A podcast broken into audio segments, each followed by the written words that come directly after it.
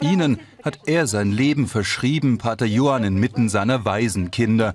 Jedes Detail ist wichtig. Hast du schon neue Socken? Neue Socken für den jungen Wenceslav, jetzt wo die Schule nach den Sommerferien wieder beginnt. In mehr als 25 Jahren hat Pater Johann das Waisenheim rund um seine Kirche zum heiligen Nikolai aufgebaut. Eine halbe Autostunde von der Hauptstadt Sofia entfernt ist das Gotteshaus letzte Zuflucht für Kinder und oft ihre Mütter. Finanziert mit Spenden, meistens reicht es hinten und vorne nicht, wie jetzt wieder. Wir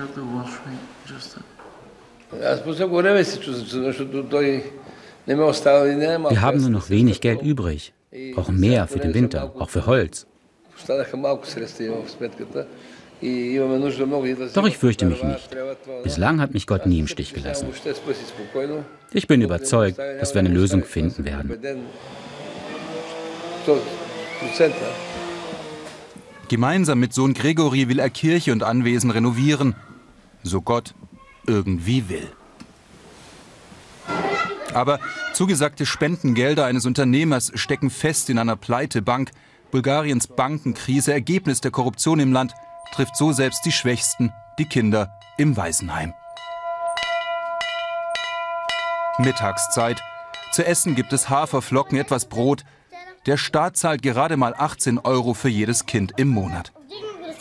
Pater Johann fasst selbst mit an, füttert das Baby von Greta Angelova. Sie ist 21, wurde nie gefördert. Jahrelang hat sich keiner um sie gekümmert. Ich bin in einem staatlichen Waisenheim groß geworden. Als ich 18 war, musste ich es aber verlassen.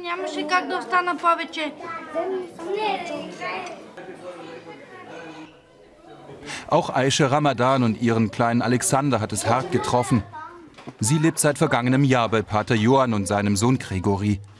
Für die Mutter und ihre drei Kinder letzte Zuflucht nach hilflosen Jahren in den Fängen der bulgarischen Bürokratie.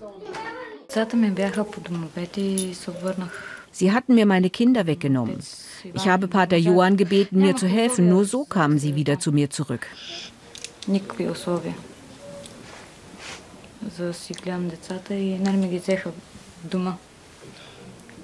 Gregory und sein Vater machten Druck bei den Behörden, denn das Jugendamt hatte den kleinen Alexander zur Adoption freigegeben, als Aische im Krankenhaus operiert wurde und sich niemand um die Kinder kümmern konnte. Adoption ist in Bulgarien ein lukratives Geschäft. Korrupte Staatsbeamte kassieren für jedes Kind, das sie vermitteln. Eineinhalb Jahre war die Mutter von dem Jungen getrennt. Die Pflegeeltern wollten ihn nicht mehr herausgeben. Bis, ja bis Pater Johann protestierte. Mit staatlichen Stellen kennt er sich aus. In den 80er Jahren, als Bulgarien noch zum kommunistischen Ostblock gehörte, war der Geistliche monatelang im Gefängnis.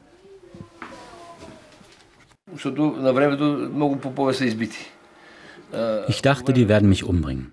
Viele Priester wurden von den Kommunisten getötet. Die sind einfach verschwunden. Niemand hat sich gekümmert. So habe ich in der Zelle zu Gott gebetet, damit ich am Leben bleibe. Und wenn ich am Leben bliebe, habe ich gesagt, gründe ich ein Heim für Waisen, Obdachlose, für Straßenkinder und werde mich um sie kümmern. Essen geben, Kleidung und sie unterrichten.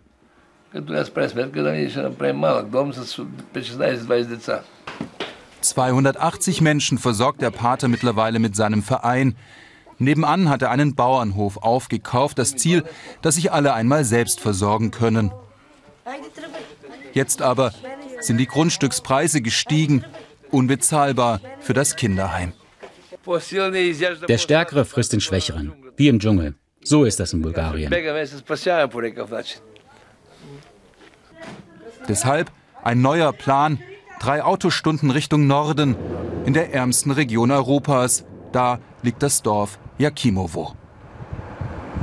Nur hier kann er noch Land kaufen für die Kinder. Hier, das ist eines unserer Häuser. Und da drüben, nochmal eines. Pater Johann kauft leerstehende Häuser in dieser gottverlassenen Gegend im Norden Bulgariens, wo sonst keiner mehr leben will. Hier schafft er für die Kinder und die Mütter ein neues Zuhause.